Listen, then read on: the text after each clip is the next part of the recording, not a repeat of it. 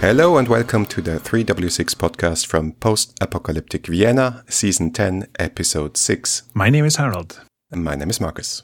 We're here to talk about narrative pen and paper role playing games. And our guest today is Rae Nedjadi, designer of Apocalypse Keys. Hello, hello.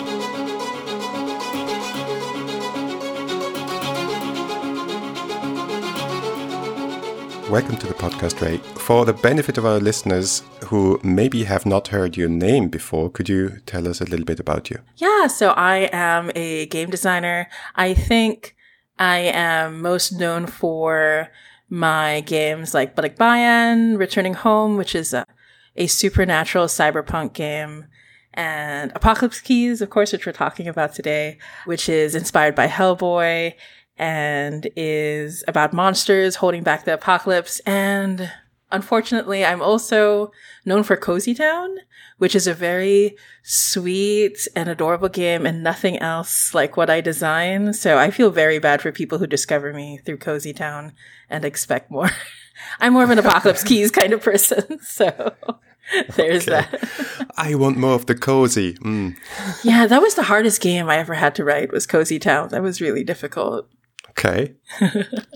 so, as you said, Hellboy is very clearly the starting point for Apocalypse Keys, but it's also obvious that you departed from that and, and it has become a beast of its own. Can you talk about that process? Oh, yeah. So I really, like many game designers, I really enjoy drawing inspiration from other things, but, and also when I draw inspiration from a source, I also like to deconstruct it and I like to break it down to what is the absolute essence of a character or a theme that is related to these things because I like to give it in bits and pieces for players and GMs to enjoy and put together and make it their own.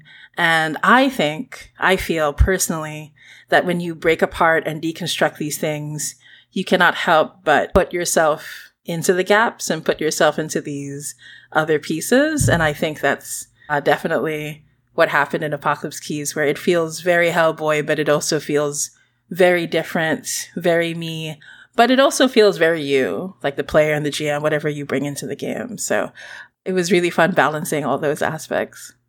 For me personally, one of the most interesting elements of the whole thing is, I guess, all your thinking around the darkness stat um, so I'm really curious to hear more about like how you arrived at that design, what the initial um, inspirations for it were, and also kind of like I felt during play, it's not that easy to manage. So I'm kind of curious what your expectations or experiences are, how to best work with it. Oh, right. Yeah. So Apocalypse Keys is a powered by the Apocalypse game, but it is instead of stat based, right? Like you said, it uses darkness tokens. So this was because I think PBTA is definitely one of the games I play the most, one of the systems I play around the most in. And, but I find that stats can be very limiting. There is a, as much as I love story games, I am unfortunately a power gamer. There is a part of me that's like, well, I have a bonus in this stat and I have a plus three in that stat. So I should just keep doing the moves that are good with that stat, right? And so I tend to push myself into a rut as a character because I keep focusing on the good stats. And I know a lot of people will say, oh, but then roll with the low stats because then that's when interesting things happen. But I don't know. Maybe it's the, I started with D&D. So maybe, maybe that's it, right? That, that DNA is still inside of me and hard to get rid of. I think it's partially that. And also there were conversations online, on Twitter specifically, about alternatives to using stats. And one of the games that was pointed to is Liberté. And so this is a French game and it's a really good game. I credit it along with all the other wonderful games that inspired Apocalypse Keys. And so instead of using stats, it uses tokens. So Apocalypse Keys uses a very similar flow and system as Liberté, I only made a few tweaks just to streamline it a little bit because Apocalypse Keys has a lot of interlocking systems. So when I kept it as is, it was a little too complicated. And compared to Liberté, where that's the core systemic elements. And so with Apocalypse Keys, you're balancing a lot of different things. And yeah, so, and then from there, I had to think about, okay, so if it's token based, the idea of token based means there has to be a gambling mechanic, right? Because if the easy thing to do is to generate tokens and then roll with a plus three and just get a high roll, right? So in Liberté, they introduced the idea of going too far, having what we call in Apocalypse Keys a disastrous success, and you're trying to hit that sweet spot, right? And so with that, I had to really think about, so what do, what does Hellboy do? What is he drawing upon when he's using these moves, right? So when I was reading, rereading the comics and rewatching the films, I really appreciated how I could clearly see, especially in the films with Guillermo del Toro, that he's drawing upon his monstrousness, but sometimes his monstrousness will cause more problems for him, right? And so I felt like the idea of, of the darkness made a lot of sense, especially because it could invite players to define what that darkness is, what it means to them and their character. And yeah. And then the other thing you mentioned was having it like hard to balance. Do you mean like, is it hard to collect darkness tokens in play or, or like to balance when you use them and when you don't use them? Yeah, that's kind of, it's like whole dance where you have to collect them at the right time, spend them at the mm. right time, spend them in the right amount, um, keep some mm. back for other moves. So mm. it's not just, as you said, like a simple dynamic where I collect them and spend them. Mm-hmm. Kind of like the other game reminded me of was Dream Askew. And mm. there you have like simple beat based approach to it. It's like do something where you're bad at, do something where you're good at, do something bad, do something good. And here it's a bit more complicated, a bit more to keep in mind. And mm. I was struggling with that a bit in my first playtest. So I was curious if you have like what your experience is, how to best handle it. Yeah, I think that also depends on. I've seen different players. I recommend personally that finding the playbook where it's easy to pick up the darkness tokens, like my partner, who who I write a lot of games with him in mind. Part of the reason why Apocalypse Keys has a going too far and rolling too high mechanic is he rolls too high all the time. So it's great seeing him struggle. but another thing is he's very good at playing the very violent in your face character. So he's very good with the summoned and he's very good with uh, with a few other playbooks, but he really struggled with the shade, which is the more cerebral thinking character. Like he really had a hard time picking up the tokens. So I find it's like figuring out when you look at how to gain darkness tokens to think, is there a way I can it naturally comes to me to roleplay this kind of emotion or how I interact with other players if that comes easy. Um, I will say this is a power gaming tip with Apocalypse Keys. I noticed that certain playbooks will bounce off each other really well. One of my favorite combinations is the Shade and the Fallen because the Fallen gains darkness tokens every time they feel others are beneath them or whenever they react with spite or arrogance. But the shade picks up tokens every time they feel ignored or unimportant. So I find the fallen will often take the spotlight and will often have everyone look at them. And the shade is like, all right, I'm just here in the corner feeling ignored. No one's paying attention to me because there's a fallen demigod over there. So I find if those two playbooks are in play, they're like drowning in tokens all the time and forcing them to keep making moves. So it's a really interesting dynamic. I do think it takes time. So like many TTRPGs, right? Like I, I, think of games like Blades in the Dark and other things. It takes a while to get the hang of the flow and cycle, but Apocalypse Keys definitely has a lot going for it that I tell people it'll it'll take you like two to three sessions to like really get the hang of different things. So yeah, but it's a it's a complex game. I, I didn't realize how complex the game was until I was like halfway through making it, and I realized, hmm, this is a little, this is like a little high end PBTA maybe. So it's so funny because we actually played Apocalypse Keys last night, and mm. we were mm. the summoned and the the shade. Oh, so, nice. yeah, you can guess who was who uh, after the interview.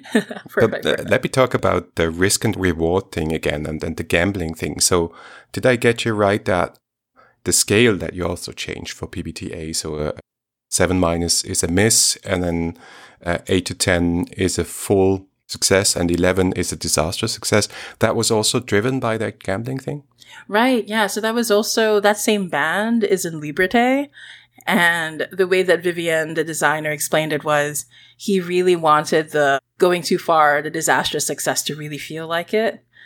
I think what's also interesting is that it means that the margin for failure is bigger, right? So there's more, there's so many times people rolled a seven and, and we're used to that PBTA idea of like, okay, I just made it. And oh no, it's off by one. And so it gives you that added pressure of, no, I really have to spend the tokens because isn't it better to go too far than to just miss entirely? Like I love seeing the look on people's faces when they figure out how important is this move, is this moment that I have to make sure I don't fail, even if it means going too far. So, and then the opposite can happen where people are like, you know, I'm going to roll plus three and they still roll snake eyes. They still roll five in total, right? That's the magic of dice really in general. So yeah. I found this a really interesting experience yesterday because we had like, I think 15 rolls, of which 13 were a 7 minus. Wow. Um, Whoa, those are mean dice. yeah, sucked. oh, Such mean dice. And, and, it was really interesting that it developed a dynamic where everybody was like, hmm, never spent more than one darkness token. so it's also kind of we like were a, totally uh, power gaming our way through just one, just one, and then still didn't work. And it's it's kind of like I feel like the daily situation also kind of like influences this. So with stats, you just have your fixed value and that's it. You don't think about it much. But with the darkness mechanic, it kind of like influences more how the daily session and your luck goes and kind of like how you interact with that. And do you spend more tokens because everything works or do you spend less tokens because you're afraid and so on? That's kind of interesting. I played a lot of Apocalypse World and I would always go for the plus three weird stat. And I noticed after a while, it just wasn't as interesting to roll anymore because with the plus three, you really are just more likely to at least hit the partial success.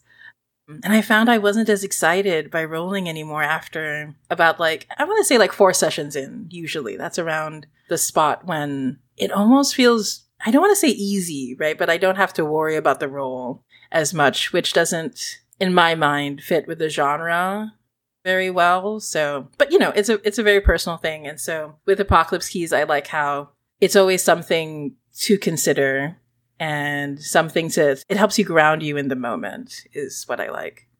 Ruin is a similar thing, really. It's mm-hmm. also a push your luck thing, right? It mm-hmm. brings you closer to the end, but they drive desperately powerful ruin moves and and also the ruin advances. Mm-hmm. Yeah, the ruin was inspired by the corruption mechanic from Urban Shadows this time, and it's I really love the ruin moves because every time a player uses it as both the keeper or the player, it's always like, oh, this is it. They're tired of playing games. They are here to make sure what they want to happen will happen. I just, I really love it so much. It always creates such great story where you can pretend you're not a monster up to a certain point, but the moment you use a ruin move, usually, right? Like, not all the moves are like that, but like 80% of them are like a moment when you truly reveal how monstrous you can really be. So you get what you want, but everyone is changed afterwards. Everyone is like, oh, now I, now I see this new side of you. Now I know what it is that will push you to make sure you get what you want no matter what. So, and, and, uh, I like to joke that the ruin moves and the ruin track because you are playing Omen class monsters who are going up against Harbinger class monsters. I joke about how Apocalypse Keys is built around the idea of we're not so different, you and I, right? Like if you start acting like a Harbinger, gives you something to think about. Like how can you be righteous in the face of a of a Harbinger when you're willing to lean into your own ruin, basically. I also found it very interesting that the ruin moves felt like a story signal in the sense mm-hmm. that we had a situation where we could approach it differently. I could basically solve it with a roll and a simple move, and another player and his character could use a ruin move. And he went with it because he wanted to do it and it felt a bit like overkill in the situation but at the same time this was only a few shot so it's totally fine to kind of lean into the character and see what happens mm-hmm. And that kind of signaled to me, okay, this is now a situation where it's about a specific story and about that character. Um, and that mm. kind of like allowed me to to approach the situation in a way to support his story. And that I found very interesting that the game itself kind of like gave me a hint how to play the situation. Yeah, that's really cool because like I really love because of the way that PBTA normally works, right? So when because uh, I published through Evil Hat for Apocalypse Keys, that meant I got access to more resources than I usually do than a small indie designer from the Philippines. So Avery Alder got to be a dev editor on Apocalypse Keys, which is very cool. And she pointed out, you know, Rae, you have a lot of moves that can just end a scene, especially the ruin moves, or they just really dramatically change the narrative. Is this something that you intend because normally PBTA is like builds on this momentum of one move leading to another. And usually the moves are like, for the lack of a better term, the same shape and the same size, right? In terms of narrative chunk that you bite off, right? And I was like, no, I wanted to give players the chance to, if they want to end things, they can end it, right? Because they are monsters and also because I sometimes feel like as a GM, especially, it's like, it's so dependent on the GM to be like, has this been enough moves? Do I move on from the scene? But if there's something like a, a ruin move, it feels unquestionable, right? This is a moment when the player is steps into the spotlight and this is a moment when things really change right and the the keeper is also playing to find out they're also reacting to the players which i really like and so I think Apocalypse Keys is shocking for GMs who are not used to the amount of power the players can have, right? Because I like being shocked by my players and I like being surprised. So I gave as many tools as possible to the players so, so that they could do something like that. I was mainly shocked by dice rolls, but yeah. Oh yeah, terrible. So terrible. Too many misses. That's like illegal. I'd like to talk about a move that doesn't involve dice and that's torn between. Um, mm. Um, because speaking to what you said earlier, we are not we're not so different. So it's a character mon- moment where you have to decide between light and dark, and it's very interesting because it's, it's one of those moves that highlights a particular kind of scene or moment that you want in the game, right? Mm-hmm. Exactly, exactly. So torn between that was like, I think one of the basic moves that went through the most changes because originally in its first form, it was more like Liberté when you have to roll to see if you're able to stay in control or not. It was also kind of based on inner conflict from Hearts of Wulin. So both those moves require you to roll. And, but like, in every playtest, so, so Apocalypse Keys I think like before I started working on the final draft, I must have been in like, I want to say like close to 30 sessions. I like to playtest a lot. So people make, designer friends make fun of how much I playtest. But, and every time we did Torn Between and every time we rolled for it, it just felt slightly off because it felt like such a big moment. And then it felt like the choice was taken away from the player. It felt like they they no longer had responsibility for their own darkness and light. Instead, it was completely up to the dice. And then plus in the original form, it felt very punishing in terms of removing all your darkness tokens just based on a roll or so on and so forth. So finally, it was instead a choice where I really wanted to emulate how it feels like to be a person who is caught up in this maelstrom of all these choices you've made because by the time you are torn between, it's usually like a lot's been going on. You've been making all of these choices. You've been gaining darkness tokens or you've been listening to what the darkness demands. And so it feels like facing yourself in that moment. And I really wanted to give players the chance to completely own what that means for them. And, and it's also another opportunity to be surprised each time a player says, no, I'm going to hold on to my darkness tokens. I'm going to mark ruin. I don't care. And then so they go back still burgeoning with all of this darkness inside them. And everyone is like, oh boy, okay, we have to be careful with this person and give them room, which I really like. So that, that was a move that really took a lot of work and a lot of refinement for sure. Okay, now I have a mechanical follow up question because that was mm. a situation that arose yesterday, and I found it kind of interesting how we differently interpreted it. Um, mm. The move asks you to either spend all your darkness tokens or give off a bond or take ruin. And mm-hmm. that means what happens if you don't have those resources? Can you take the option that is tied to darkness if you don't have any darkness? Can you take um, the option that's tied to a bond if you don't have any bond? Or are you then basically reduced in your choices and forced in a certain direction? Like, what's yeah. your thinking on this? Yeah. I mean, for me personally, I mean, I, I will also say that I trust a table to make whatever choice they like. But personally, I would say that it really means that you're forced into this. Like, you hadn't spent the time to like pull into the darkness. You hadn't spent the time to cultivate those bonds. Though I did make bonds hard to get on purpose in Apocalypse Keys. So in Apocalypse Keys, I really want the players to feel like they're caught between a rock and a hard place a lot of the times, and they just have to make choices and they have to just just hope that those are the best choices usually. But I think that's something that shows up in a lot of my games, not just Apocalypse Keys. I just like putting the pressure on players basically. So that's that's one of the ways to do it. We haven't even talked about mysteries Ooh. up until now, but it's yeah, a mystery game and obviously there is quite some the between mm. slash Brindlewood Bay DNA in the game, mm. but I feel your approach to moves is quite different compared to Jason. He likes to have as few moves as possible, each covering as many situations as possible, but I feel you go for more specific moves. Is that fair? Yeah, I think so, definitely. Because I was inspired by, I remember when I played Bite Marks and Monster Hearts, I was really inspired by how specific the moves were, and they really forced you into the mindset of, I'm a werewolf, or I'm a teenager, and high school sucks, right?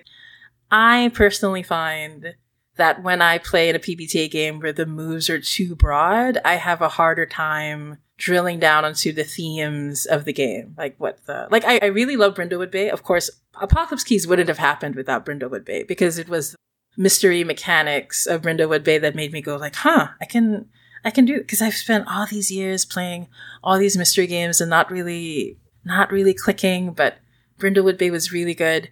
But my problem only with Brindlewood Bay is that I felt like it expected me to understand the genre very well. And I found, because we played a lot of it, we had a whole quarterly, so that went on for quite a few months that I ran in an online community. And I felt like it was too easy for the players to veer off the genre and to veer off the tone because there wasn't enough specificity, right? And I, as a GM, someone from the Philippines who didn't, I mean, I love Jessica Fletcher and Murder She Wrote. When I was growing up in Singapore, I did watch a lot of the episodes, but it's not the same as an American, I think, who has like Jessica Fletcher in the DNA, right? Like when I read some of the clothing options, I'm like, I have no idea what this means culturally.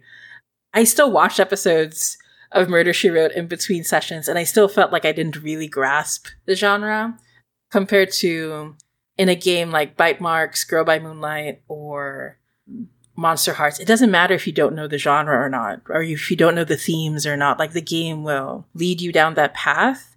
And so I was hoping that would be the case with Apocalypse Keys. Gosh, I don't want to, I don't want to go on too much, right? But I feel, and I think of designers will of course disagree with me, but I feel that when you think of the basic moves of a Power by the Apocalypse game, it creates this like it can do several things. One is create the themes, create the creative constrictions. It can create the loop that you're looking for in the game, which is definitely what Apocalypse Keys also does. But it also gives you at a glance, it tells you these are who your characters are. So in Apocalypse Keys, it tells you you solve mysteries, you get torn up about who you are, you try to reach out, you punch things or or try to control things. So this is who you are, right? And the specifics go even further in the playbook moves and in other places. So I feel like just nailing down the basic moves is like the core of a PBTA game, which is also why I experimented in, in newer games of removing basic moves, but that's a that's a that's another conversation. So but yeah, I feel like it takes a lot too. That being said, I still think it's a valid approach to have moves that are more open. It really is just a different play style and a different design style for sure. So that kind of makes me curious about the mysteries because my impression mm-hmm. was that with Brindlewood Bay and the Between mysteries provide you with a lot of that stuff that tells you about the setting and the theme you want to encourage. And a lot of that I felt is missing in Apocalypse Keys. It's kind of like reduced to the max. The mysteries have all the information you need to handle the mystery, but it's more sparse on flavor in a way than I felt, for example, the Between is. So, since you mentioned that you want more guidance to stay in the genre and the setting? What what's your kind of like approach here?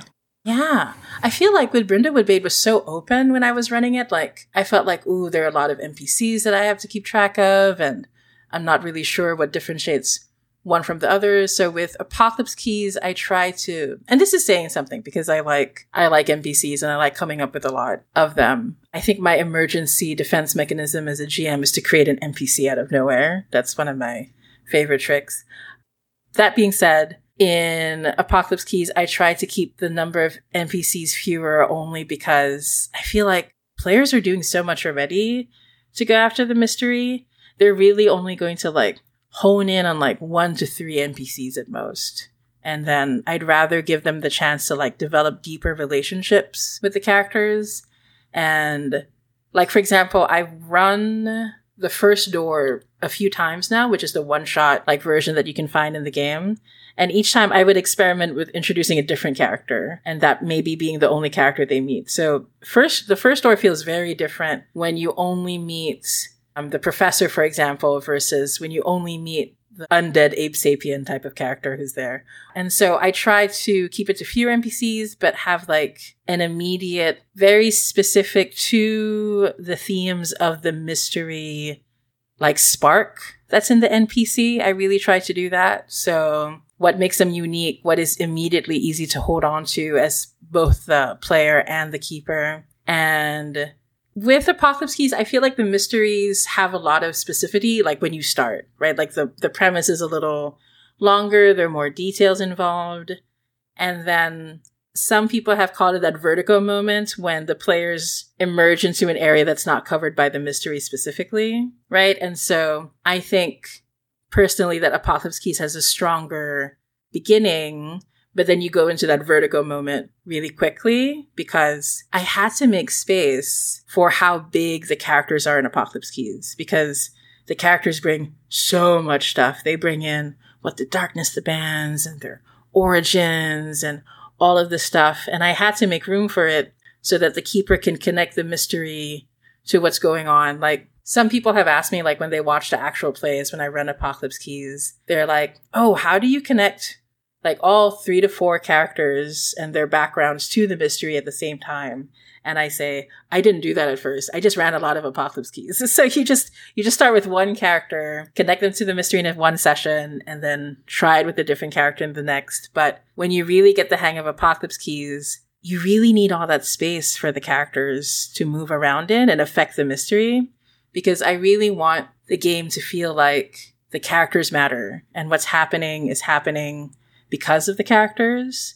Like when you watch a TV show and you watch a film, for for things like that, you cannot replace this character with someone else. And sometimes when I look at other games, depending on how it's run or depending on how the adventure is written, I feel like, oh, but it doesn't matter who the player is. It doesn't matter who the character is. Things will happen without them. And in Apocalypse Keys, I want that to never feel like the case. You can see it clearly, for example, in like the Lost who has moves where they can uncover a key that's related to what happened to them in the past. And so that means their themes of grief and loss are always going to be a part of the mystery, should they choose so, is really what I wanted to do. So, and once again, it brings us back to the we're not so different, you and I. It's a kind of like, maybe all this bad stuff that's happening is because of you. Have you thought about that? It's kind of another thing that can happen. So, so, so, so there's a lot. So I understand how it feels like there's less in a mystery, but only because there's so much more going on in in a lot of other stuff as well. And I wanted to give players like because when I was playing the between, I, it was really interesting when Jason added those questions that you answered, the very specific ones. But I often felt railroaded as a player with, oh, okay, so this is absolutely where the mystery is going. It has to be that the vampire is either a child you know, that just got turned into a vampire or an old vampire that got, you know, but what if it's something else? Cause I've, I've run so many mysteries and especially in Brindlewood Bay, which is more open and people come up with really different ideas, right? So, um, it felt a little weird in the between when we would have all of this open space and then suddenly the questions were very specific. So, but once again, this is just like a personal approach. I know lots of people who love that, who really love that instead. So it's really, just down to what your personal preference is. So, but yeah, but Apocalypse Keys uses facets instead. So that was my question to that. Uh, my answer to that question instead. I think it's super helpful to hear you talk about it because a lot of the stuff we touched on now is something we noticed yesterday and mentioned the oh. stars, kind of like how all the backstories of the characters get tied into the whole story. And that having being an MC in that game and having experience with MCing, it helps to do all that stuff. But same time, obviously the game itself does it as well. So I see totally what you're talking about. And I think it really helps to hear like what the thinking behind it is to better understand how to approach it. Because if you don't know that and you just try it out, then you might miss out on some interesting dynamics. You know, it's interesting that you you say that because when I design, I always think about the minimum and maximum level of game. So in Apocalypse Keys case, what is the minimum Apocalypse Keys game where even if they're not fully hitting everything, if they're missing some of the mechanics, if, you know, but what is the minimal experience that I'm trying to go for? Right. Even if they're not familiar with the genre or the inspiration. And then what is the maximum? Like people who get Hellboy or people who, you know, keepers that have some experience of pulling in the players. And so I think the minimum experience of Apocalypse Keys is Ghost Rider by Nicolas Cage. That particular film, it is, it is not essential Apocalypse Keys, but it's close enough, you know? So if people play Apocalypse Keys and they end up getting Ghost Rider by Nicolas Cage, close enough. That's fine, I guess, right? As long as they're having fun, right? I think that's the most important part. And then the the maximum experience is probably the Guillermo del Toro like Hellboy movies, really partly we discussed this already, but one of the interesting experiences for me was like this difference between specific and not so specific moves. And I felt like the game has a lot of very specific moves. And then there is Unleash the Darkness move, which is feels kind of like the catch-all move. If you're not entirely sure what you want to do fits into the other moves, try this one. But at the same time, with all the other stuff, I had a clear idea when and how to use it. And here was like, is this something where I need to bring the powers of the character into play? Do I not need to do this? Like, what's the scale and scope? Uh, obviously, there's a lot of places where we talk about that the characters are Omen class monsters, so we don't have hit points. They can do awful lot of things. But at the same time, it's like if it's not part of your supernatural powers, then the question comes up is that really something that your character can and should do? all that made me, in in a way, uncertain what's possible with the Unleash the Dark move, when to really use it, and so on. Do you have any hints or ideas how to best approach using this move?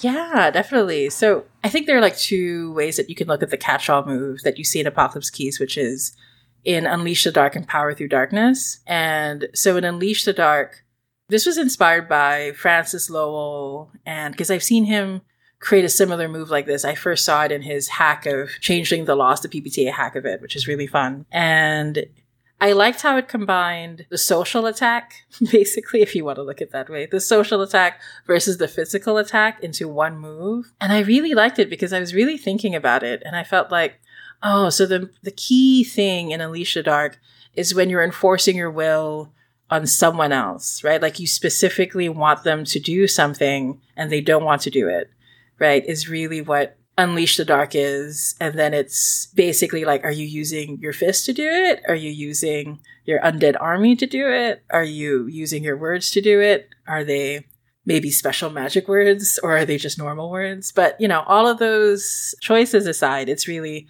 are you forcing someone to do something that they don't want to do? Right. And do they have a way of resisting is Unleash the Dark. And versus Power Through Darkness, oh gosh, like really, I kept thinking, like, do I, do I still keep this move? Because I have very complicated feelings about catch-all PBTA moves that have no one answer. Um, but I really thought, if I have this move and I keep it in the game, it tells the players there's a scale to your power, right? And so because the way that you trigger power through darkness instead is when you push the limits of your supernatural powers. And so by putting it in the game, then the players have to think about what their limits are. And so I noticed when I removed it, that wasn't something they were thinking about anymore. And it made thinking about the scale harder versus if the move is there from the beginning, in the basic moves too. Because I would see like, and it would happen in my games, but I would see it with other people.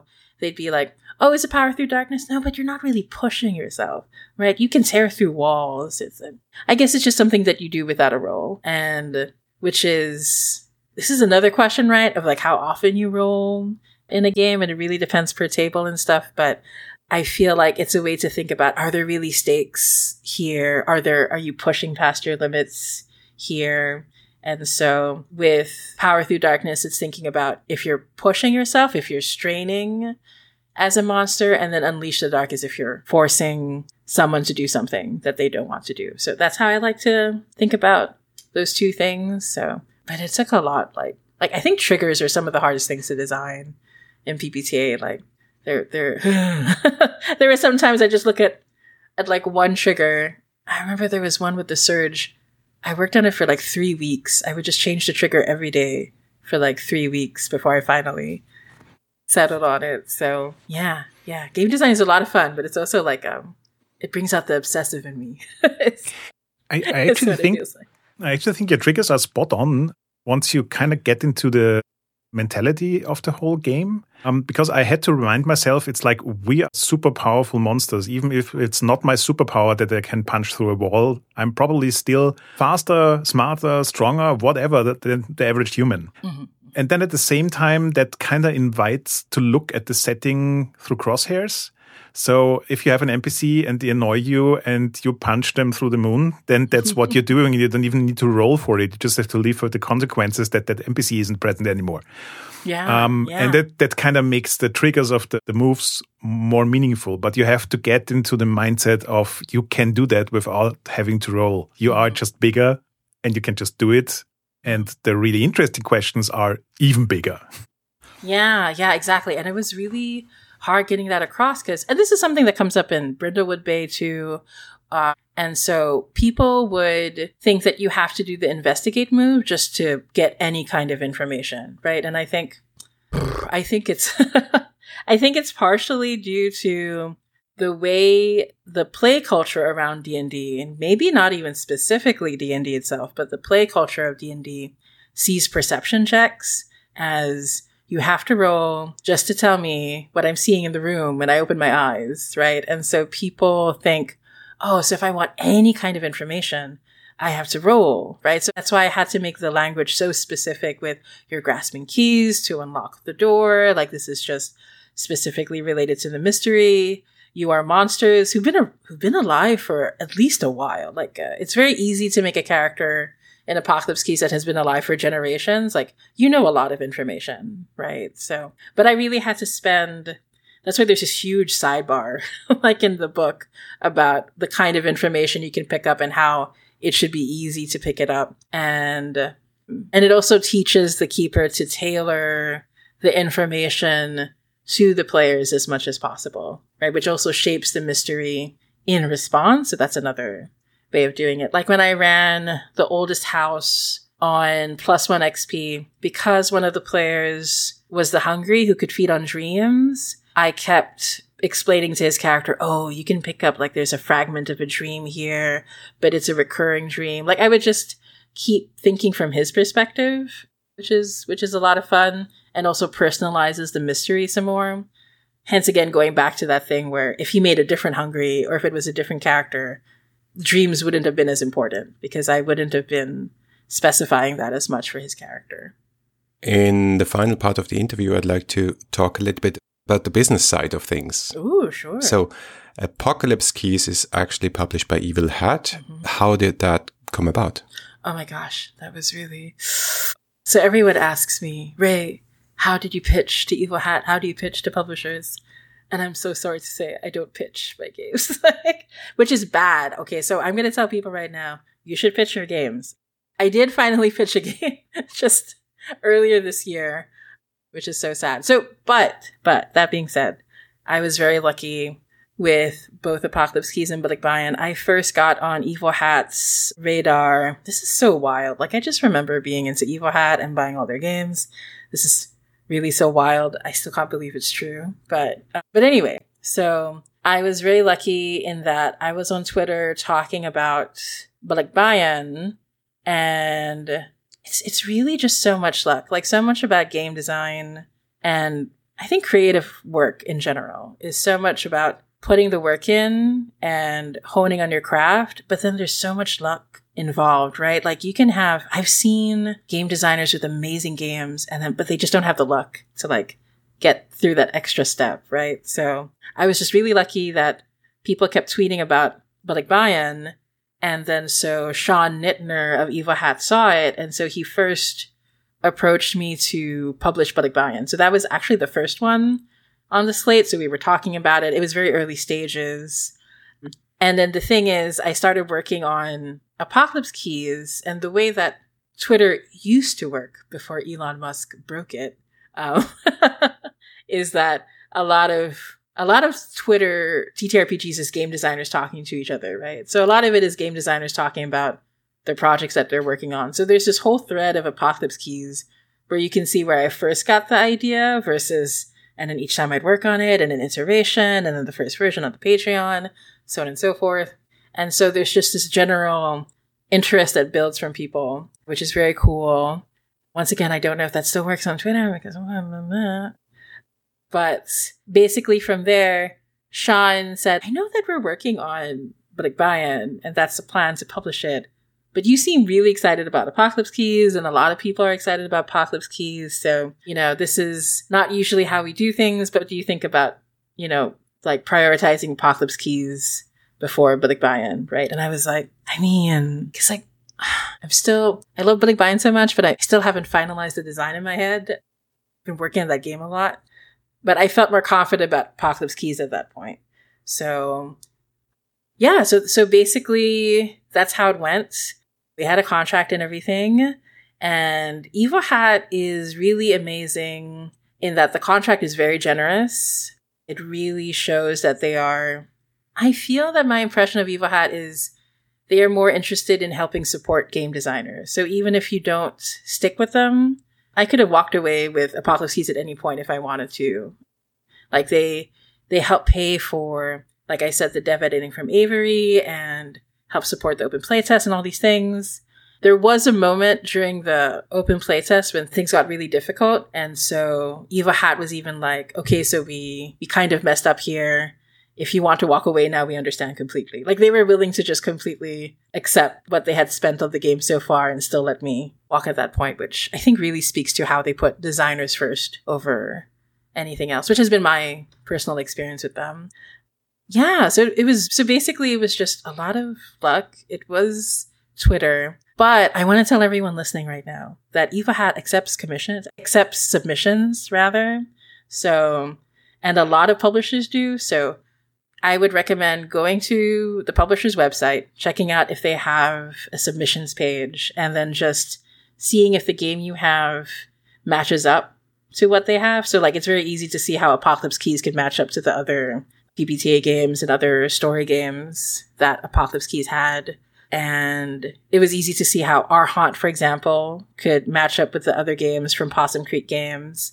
So I will say that the tough thing about pitching your game is that most publishers want the game to already be practically finished, right? Because they will still put in a lot of work and it will still take a lot of work. Like after I worked on Apocalypse Keys for a year before I started working with Evil Hat on it, and it still took another year. And when I say a year, I mean like working on it almost every day for like several hours a day. Like, so it will, it may expand further if you don't have as much time to spend on the game. So it's really like a lot of work before, before the payoff moment happens. In fact, my payoff moment for Apocalypse Keys hasn't happened yet. I've only gotten the advance so far to this point.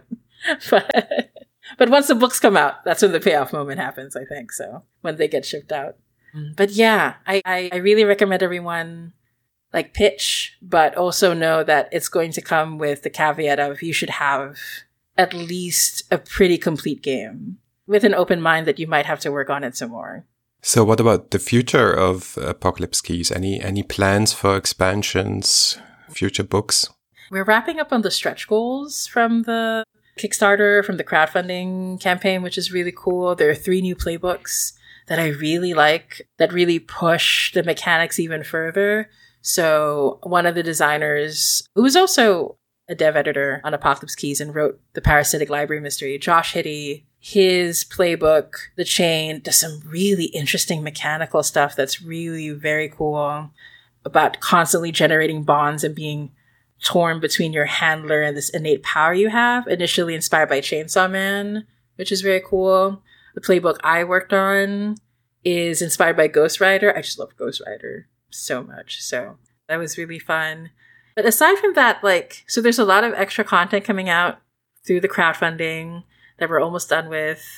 But I think when it comes to Apocalypse Keys, there's just so much room for more mysteries and more harbingers, more factions. I think the only thing that's difficult to make in Apocalypse Keys is the playbooks because I designed the system where there's so many interlocking parts and like, you know, I mean, okay, if someone listening is going, Rae, whatever, I can make a playbook very easily for Apocalypse Keys, then that's fine. I'm just saying, from my perspective, it's very difficult. but think there's still a lot of room. And there's still playbook ideas that I'm really excited about that I'd like to see. But I'd really love to offer more mysteries. Evil Hat and I haven't like talked about expansions yet, only because Apocalypse Keys is just about wrapping up. And there are a few other things that I'm working on with Evil Hat maybe, so so there is that.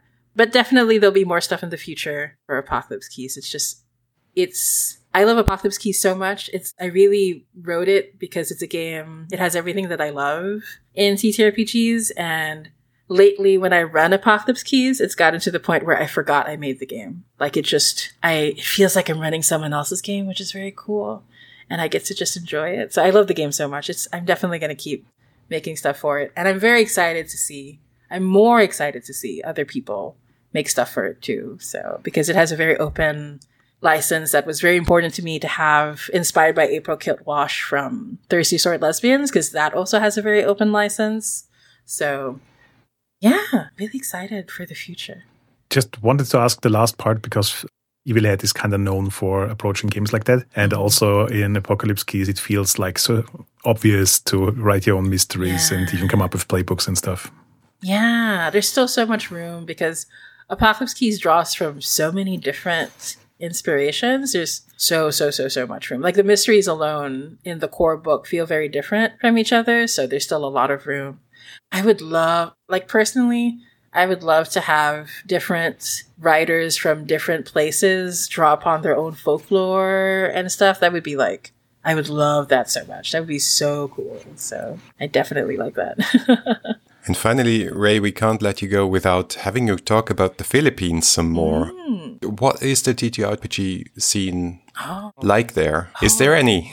There is. There's a very, very tiny one. Of course. They're so small. But the funny thing about the Philippine TTRPG scene is we are so small, but we are so rabid. Like we are so intense. When someone was explaining to me how big the conventions in the States are, like when they're like, thousands of people, I was like, man, before the panini, before the pandemic, we had one event where like 200 people showed up and we were like, whoa, we've never seen anything this big. like. And I want to stress the Manila is like a huge city. So 200 people isn't a lot, but that was a lot for us. Especially because we, our events are like story game focused, like especially the D&D events will have bigger crowds, of course. But what's also interesting about TTRPG scene in the Philippines is there are a lot of designers here and that, yeah, that are just really, really into TTRPGs. If you want to check them out, I highly recommend checking out RPGSEA Southeast Asia, basically, but you can like type RPGSEA in Twitter and find a lot of designers that way.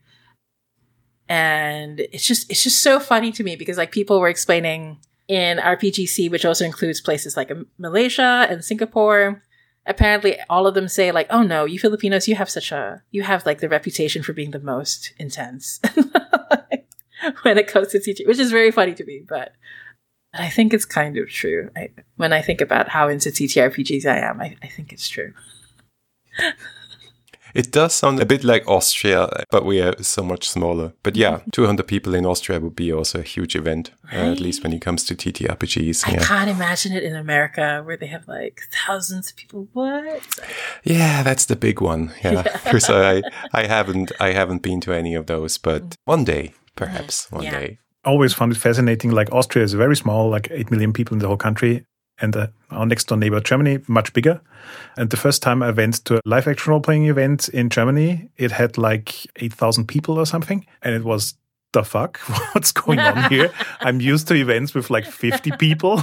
Exactly. this this is like exactly. a whole city here. I can't even imagine it. Oh my gosh. yeah.